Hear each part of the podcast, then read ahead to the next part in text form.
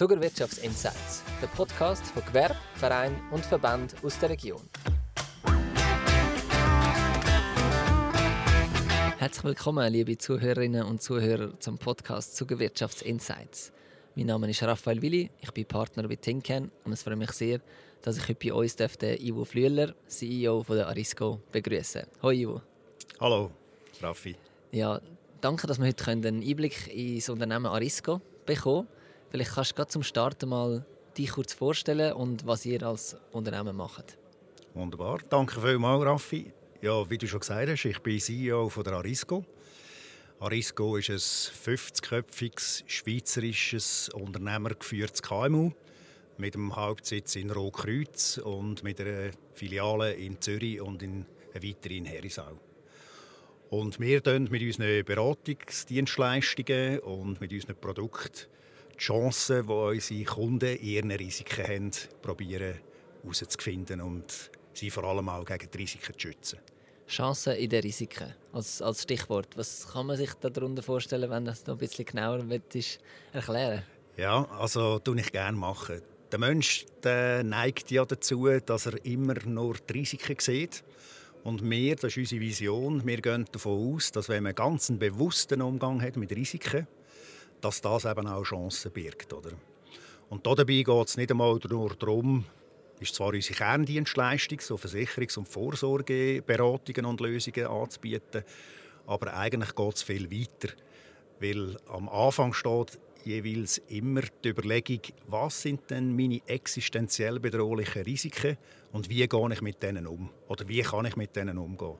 Und dort drinnen sehen wir viele Chancen, wenn man sich mit seinen eigenen Risiken, also wir primär wir Firmenkunden, Unternehmenskunden beraten und daraus natürlich auch die Unternehmer dann selber als Privatpersonen mit ihren Familien. Mhm. Aber eine Unternehmung, die hat ja, wenn sie, wie schon gesagt, vollumfänglich und ganzheitlich äh, ihre Risiken anschaut, dann gibt es auch immer ganz Haufen Chancen, wenn man einen bewussten Umgang hat mit dem. Okay, interessant viele Chancen, aber auch Risiken birgt auch ein Buchstabenroulette, das vor dir auf dem Tisch liegt. du kannst das jetzt einmal drehen und auf dem Buchstaben, was landet, mit dem solltest du dann deine Firma beschreiben. Wort, wo dir mit dem Buchstaben B, B einfällt. Genau. Was fällt dir ein? Also, zu der, also was mir einfällt, ist natürlich, dass Arisco gerade vor dem B kommt. ja. Und ähm, wie schon gesagt, wir äh, sind ein Beratungsunternehmen, mhm. also Risk Consultant. Mhm. Und beraten unsere Kunden ja, in dem Sinn vollumfänglich und ganzheitlich. Mhm. Und ähm, ja, ist jetzt noch schwierig, was sonst noch zum Buchstaben B alles zusammen noch könnte vorkommen. Aber, Etwas, ähm, was ein Team beschreibt, sind ihr begeisterungsfähig? Ja, absolut. Ich glaube, dass äh, danke vielmals für den schönen Pass. ja, nein, also ich glaube, wenn wir unsere Leute anschauen, oder, das ist, die machen ihren Job seit Jahren und aus absoluter Leidenschaft. Ähm, man könnte sich ja vorstellen, dass das vielleicht äh, sehr uninteressant ist, da den ganzen Tag sich mit Risiken eigentlich mit, so negativ, mit einer negativen Materie auseinandersetzen. Aber wenn man es eben in einen anderen Kontext stellt und schaut, dass es dort drinnen durchaus auch Chancen hat und vor allem, mhm. ja, wenn man kann Risiken vermeiden kann, dann ist es eben dann plötzlich begeisterungsfähig, das mhm. Thema.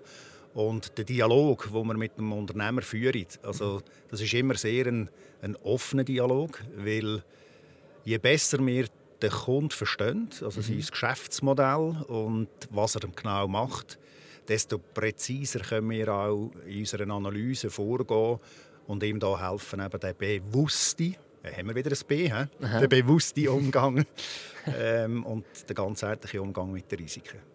Sehr spannend. Wenn jetzt Kunden zu euch kommen, Eben, was ist da die Dienstleistungen, die ihr für sie macht? Also in welchen Bereichen unterstützt ihr sie im Risikomanagement? Ja. Also das erste Mal, wie ich schon erwähnt habe, geht es uns wirklich darum, dass wir den Kunden gesamtheitlich verstehen. Also das heißt, zuerst geht es gar nicht groß um Risiken, sondern es geht darum, dass wir seine Wertschöpfungskette verstehen. Oder? Mhm. Also wo kauft er ein? was macht er nachher? Also veredelt er irgendetwas, produziert er irgendetwas, beratet er irgendetwas und wo du er nachher entsprechend auch seine Produkte oder Dienstleistungen anbieten. In welchen Märkten? Sind wir im mhm. In- oder im Ausland tätig? Und das ist sehr, sehr wichtig. Das ist eigentlich die Basis, dass wir das wirklich verstehen. Und dann auch die zukünftigen Herausforderungen. Oder? Es ist immer ja. auch wichtig, wenn man Risiken oder Chancen beurteilt. Also Chancen entstehen meistens nicht in der Vergangenheit, sondern die entstehen in der Zukunft. Mhm. Und darum ist es, das ist das Ureinigste eigentlich, dass man den Kunden richtig versteht. Mhm. Und nachher ja, gehen wir hin und dann die Risiken mit dem Kunden zusammen evaluieren. Also wir sagen, wir machen so Führung mit ihm einen Risikodialog, mhm. machen das Risk Assessment, wo man einfach mal hergeht und schaut, okay, was, was ist denn so auf dem Radar? Und die meisten Firmen, gerade auch wenn sie Unternehmer geführt sind oder Familie geführt, die haben ja das Gespür, sei es aus der Vergangenheit heraus oder, oder einfach, weil sie so tief in ihrer mhm. Materie, in ihrer Branche sind, dass dort schon sehr vieles vorhanden ist. Ja. Und dann geht es dann auch darum, ein gemeinsames Risikoverständnis äh, zu erarbeiten. Und daraus nachher abgeleitet die Frage, okay, wenn ich weiß, was sind existenziell bedrohliche Risiken, wie will ich mit denen umgehen? Also will ich sie selber tragen? Will ich sie delegieren quasi? Will ich sie decken? Jetzt mit, zum Beispiel mit einer Versicherungsdeckung oder mhm. so. Und dort drinnen auch nicht zu vergessen, der Mensch. Der spielt in den meisten Firmen einen ganz grossen Faktor. Und dort sind wir, wenn man den Menschen anschaut, dort sind wir in diesen ganzen Finanz- und Vorsorgethemen drin. Und natürlich auch in diesen Unfall-, Krankheitsthemen. Und das ist gerade in den Zeiten von Fachkräftemangel natürlich eminent wichtig, dass man zu den Mitarbeitern, die man hat, sehr gut schaut. Ja. Weil äh, das ist ein Binsenwort, dass ein glücklicher, bestehender Mitarbeiter günstiger ist, als wenn man ihn verliert und einen neuen muss suchen muss. Mhm. Und das ist eigentlich so ein bisschen die Vorgehensweise. Also. Eben sehr Fragen zusammengefasst, sehr Fragen, den Kunden verstehen ja. und nachher daraus gemeinsam die Chancen erarbeiten, die sich dann bieten. Was sind so typische Kunden, die ihr habt? Sind das grosse, mittlere, kleine, alle? Ja, es ist eine bunte Palette. Also die, wir haben zum Teil haben wir so einzelne Firmen, wo wir, das ist nicht der typische Kunde, oder? Also der typische Kunde von uns, das ist so, sage ich jetzt mal 20, 30, 40 Mitarbeiter, wo vielleicht auch schon eine gewisse Komplexität drum ist, dass mhm. er auch sagt, ja, es rendiert sich äh, mit, einer so einer, mit so einer Firma wie jetzt der Arisco zusammenzuarbeiten. Ähm, dann haben wir auch börsenkotierte Firmen, die wir dann betreuen oder dürfen betreuen. Und wir haben auch Kunden, die in der Schweiz ein Mutterhaus haben, die aber weltweit tätig sind. Mhm. Also der, einer von diesen Kunden, der am, in den meisten Ländern tätig ist, der, Dort decken wir 70 Länder ab, wo wir ihn hier beraten mit den jeweiligen Spezialitäten, die dann halt in diesen einzelnen Ländern gelten. Aber wir dürfen uns hier nicht verschließen. Also KMUs, wir selber sind ja auch ein KMU, wie schon gesagt, 50 mhm. Köpfe. Und darum verstehen wir eigentlich auch sehr gut, was in der KMU-Welt abgeht. Weil die Themen, die wir haben, das sind dann vielfach auch die Themen, die unsere Kunden haben. Mhm. Was unterscheidet euch vielleicht von anderen Firmen in eurer Branche, die das Gleiche machen wie ihr?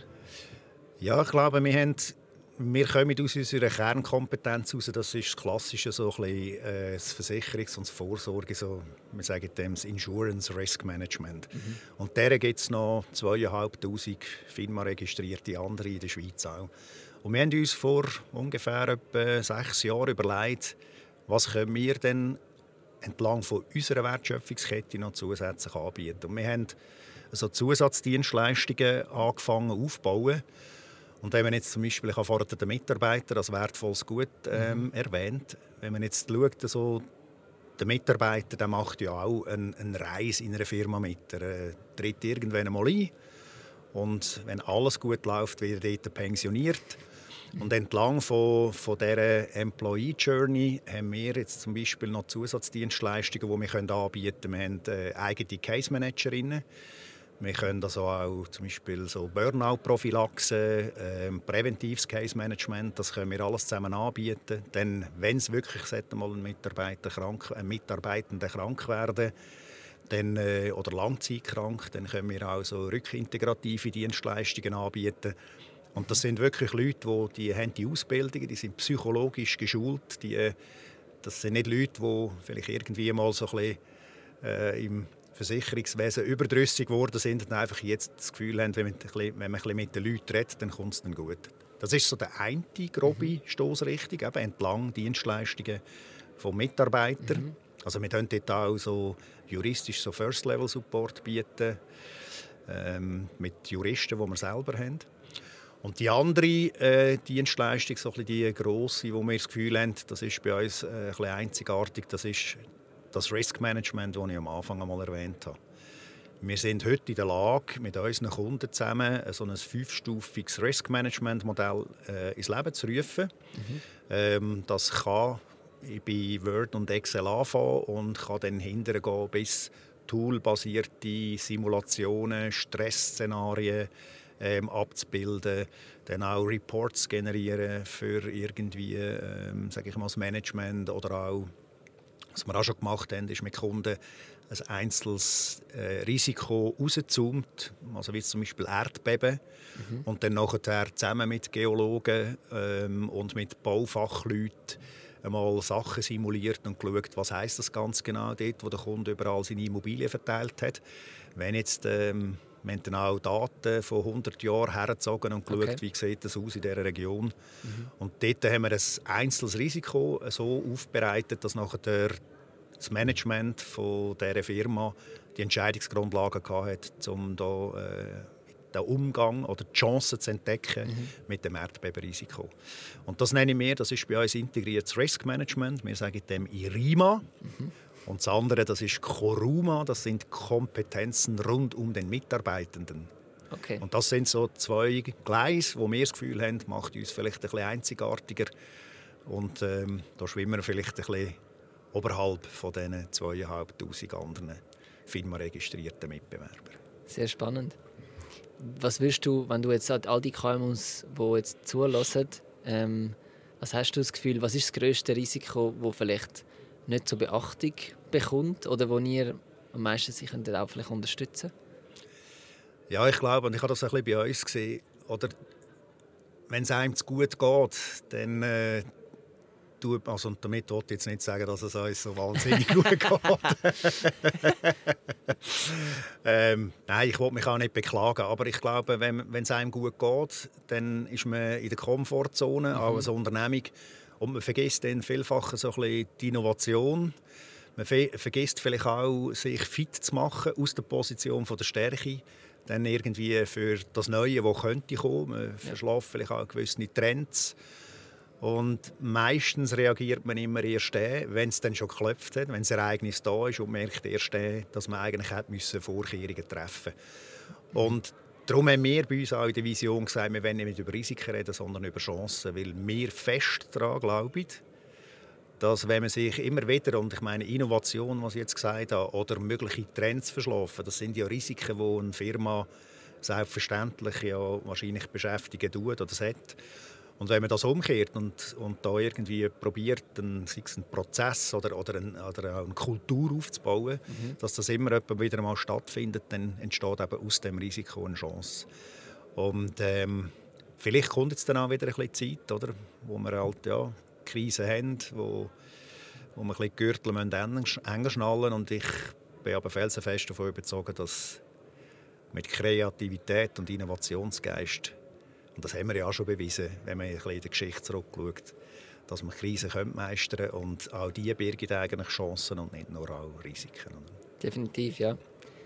Jetzt sind wir von der Zeit her schon langsam ein bisschen fortgeschritten. Wir kommen schon zu der Abschlussfrage vom Publikum. Da steht vor dir eine Schüssel mit Fragen. Du kannst gerne eine ziehen, die gerade kurz laut vorlesen und dann beantworten. Mischt ihr euch in die Politik ein? Wenn ja, wie?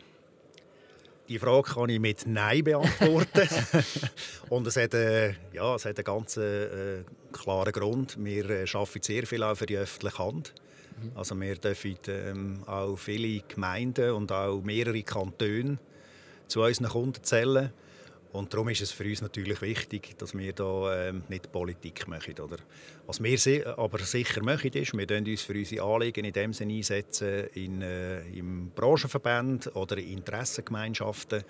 Das betrifft aber die mehr Branchen und viel weniger jetzt sage ich Politik, mhm. wo jetzt vielleicht du auch gemeint hast oder, oder wo die Zuschauerfrage in dem Sinne auch gemeint hat. Aber nein, wir, das ist für uns sehr wichtig. Wir müssen und wollen auch neutral bleiben und unabhängig, darum auch Schweizer Unternehmen. Mhm. ähm, damit wir wirklich können den bestmöglichen Job machen für, für unsere Kunden. Perfekt. Ja, danke vielmals für die spannenden Insights, die du gegeben hast in eure Firma, in Arisco. Ähm, danke auch allen Zuhörerinnen und Zuhörern fürs Zuhören. Wir freuen uns, wenn ihr unseren Podcast abonniert und auch die nächste Episode wieder anhört. Alles Gute und bis zum nächsten Mal. Danke vielmals, Raffi, für die Gelegenheit, dass ich da sein durfte. Und ich danke auch im Publikum und wünsche im Publikum und dir ganz explizit, dass ihr einen Haufen Chancen seht in euren Risiken, die halt dumm sind. Aber es hat mindestens ebenso viele Chancen wie auch Risiken. Merci vielmals.